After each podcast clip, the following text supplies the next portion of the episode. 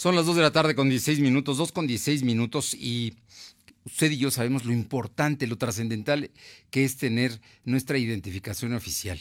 Y la única que vale en todas partes, la única que es sin duda la que nos acompaña todos los días es la eh, credencial de elector del Instituto Nacional Electoral.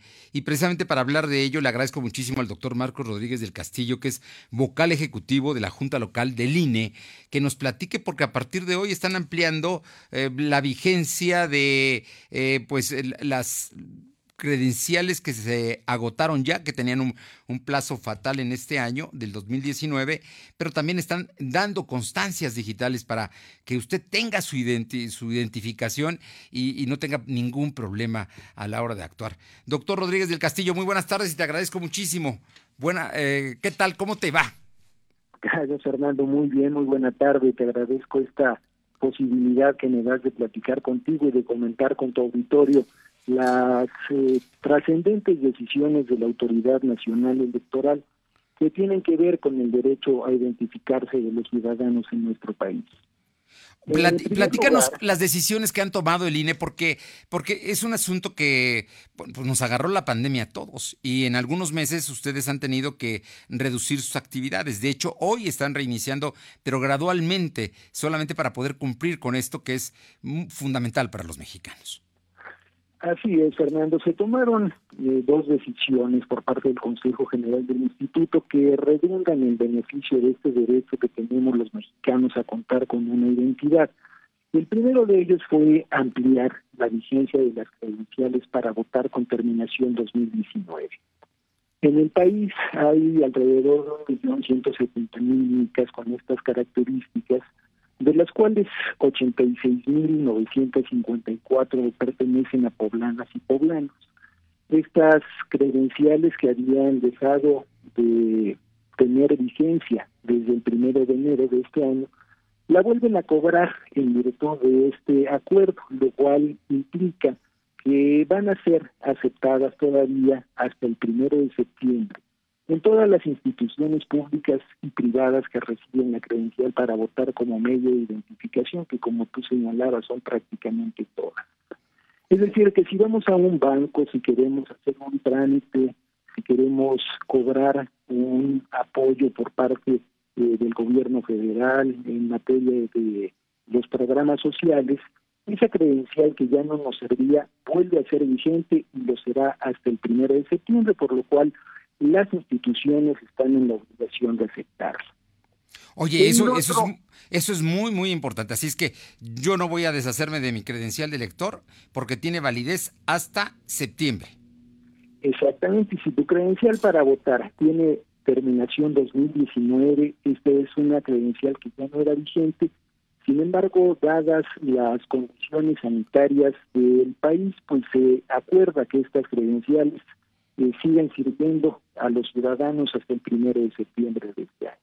Oye, eso, sí, no, no, no, es, es, que eso es muy importante y eso funciona en todo el país, porque hay muchos poblanos que, bueno, que no están aquí, pero que, eh, pero que tienen su credencial de Puebla. O sea que esto es general para todo, para toda la República y me imagino que en todos los distritos del estado. Esto es una decisión generalizada. Todas las credenciales de los mexicanos y mexicanas que tienen terminación 2019, que como te comentaba, en el país deben ser alrededor de un millón doscientos, vuelven a tener vigencia hasta el primero de septiembre de este año, por lo cual deben ser aceptadas por toda institución pública y privada. Si nos presentamos a un banco a cambiar un cheque con una credencial con terminación 2019, nos la tienen que aceptar. Oye, eso es muy, muy importante, pero también tomó otra medida el Consejo General del INE, expedir constancias digitales. Sí, Fernando, a partir de hoy, en la página del Instituto Nacional Electoral, se pueden ya descargar las solicitudes para que todas aquellas personas que, por ejemplo, hayan extraviado su credencial para votar y se encuentren en la necesidad de hacer algún trámite ante una instancia pública o privada, puedan acudir ante el Instituto Nacional Electoral para solicitar una constancia digital que va a acreditar que tienen un registro vigente en el padrón electoral y que les servirá como identificación durante los tres meses posteriores a su expedición. La constancia digital, eh, el ciudadano la tendrá que solicitar, como te decía yo, eh, bajando esta solicitud, requisitándola con los datos que ahí se le piden, enviándola eh, por correo electrónico eh, al Instituto Nacional Electoral, quien verificará que efectivamente se trate de la persona y le remitirá al ciudadano por correo electrónico esta constancia digital que el ciudadano podrá imprimir y presentar ante las instancias públicas y privadas como medio de identificación durante los tres meses siguientes a la fecha de su emisión. Oye, a ver, entonces, eh, ¿cuál es el procedimiento que tengamos, que tenemos que hacer y quiénes lo tenemos que hacer? Sí, Fernando, es muy sencillo entrar a la página del Instituto Nacional Electoral y el sitio es INE.mx, descargar la solicitud que a partir de este día se encuentra ya en esa página, requisitarla con los datos que ahí se, se piden, que son, son muy sencillos, el nombre del ciudadano, eh, su fecha de nacimiento, eh, su CURP, y eh, el ciudadano la tiene que enviar, ya sea escaneada o a través de una fotografía, de ambas formas es válido, a un correo electrónico que es constancia.digital.ine.mx. Una vez que el INE recibe la solicitud, verifica que efectivamente se trata de ese ciudadano, de ser procedente. En un término que va de los tres a los cinco días, estará haciendo llegar esta constancia digital que el ciudadano no tiene más que imprimir y presentar ante la institución a la cual va a hacer el trámite. Y esta será admitida como identificación durante los tres meses siguientes a su expedición. Bueno, estamos hablando de que es junio, julio y agosto. O sea, en tres meses, a partir de ahora se puede gestionar, pero entrará ya los que la tengan, sin duda va a ser en junio, sin duda, ya la tendrán. Es una identidad, eh, constancias digitales para apoyar la identidad de los ciudadanos. Y esto es en caso de que eh, no tenga yo ya mi credencial, haya perdido, o, a lo mejor ya cumplí 18 años y necesito hacer una, un trámite, una gestión. Eh, desafortunadamente en esos casos no será posible hacer el trámite vía digital porque el requisito es que la persona que le solicite cuente con un registro vigente en el padrón. Entonces un joven que nunca ha acudido a darse de alta en el padrón electoral eh, no cumple este requisito de tener el registro vigente. Esto es para las personas que ya cuentan con una credencial para votar, pero que la extraviaron, por ejemplo, y que en este momento la requieren y que en este momento evidentemente no pueden hacer su trámite ante el módulo del, Registro Federal de Electores. Por ello es que se abre la posibilidad de hacer el trámite de manera digital.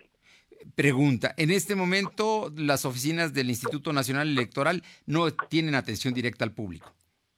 No, Fernando, estamos haciendo trabajo desde casa, nuestros módulos de atención ciudadana están cerrados a la atención pública, nuestros módulos de atención ciudadana son espacios de gran concentración de personas, tenemos módulos donde atendemos, donde llegamos a atender hasta 600 personas en línea. Entonces, para ser cuidadosos de la salud de nuestra gente y de la propia ciudadanía que acude a solicitar nuestros servicios, es por ello que estamos sujetos a la decisión de las autoridades sanitarias para reiniciar nuestras actividades. Por lo pronto, a partir de, ya, hay vigencia de todas las credenciales que se vencían en 2019 y que tenían que renovar, están vigentes hasta el día eh, hasta el día último de agosto próximo. Así es, hasta el día 1 de septiembre seguirán siendo válidas esas credenciales para cualquier trámite. Y en el caso de quienes hayan extraviado, necesitan eh, una identificación que no encuentran, pero que forman parte del padrón, podrán pedir, solicitar a través de eh, internet, de la página de eh, INE.mx, ¿no? Así es, INE.mx, ahí está ya la solicitud, la pueden descargar, requisitarla, enviar al INE y por correo electrónico recibirán su constancia digital. Constancia digital que servirá para hacer todo tipo de trámites, tal cual si fuera la credencial del lector. Así es, y que ofrecerá también garantías de seguridad para quien la aporte como para la institución que la reciba. Lo importante aquí es que va a haber una verificación, se va a cuidar todo, porque eso es lo más importante del INE, que siempre se evita la falsificación de estos documentos que son tan importantes. Así es, Fernando, y bueno, pues desde hoy está abierta esa posibilidad para que los ciudadanos que perdieron su credencial para votar la puedan tramitar digitalmente. ¿Hay un horario para el trámite, perdón? 24 horas, los 7 días de la A partir de hoy está abierto ya. La gente puede entrar en el momento que, que así tenga tiempo y lo disponga. Así es, Fernando.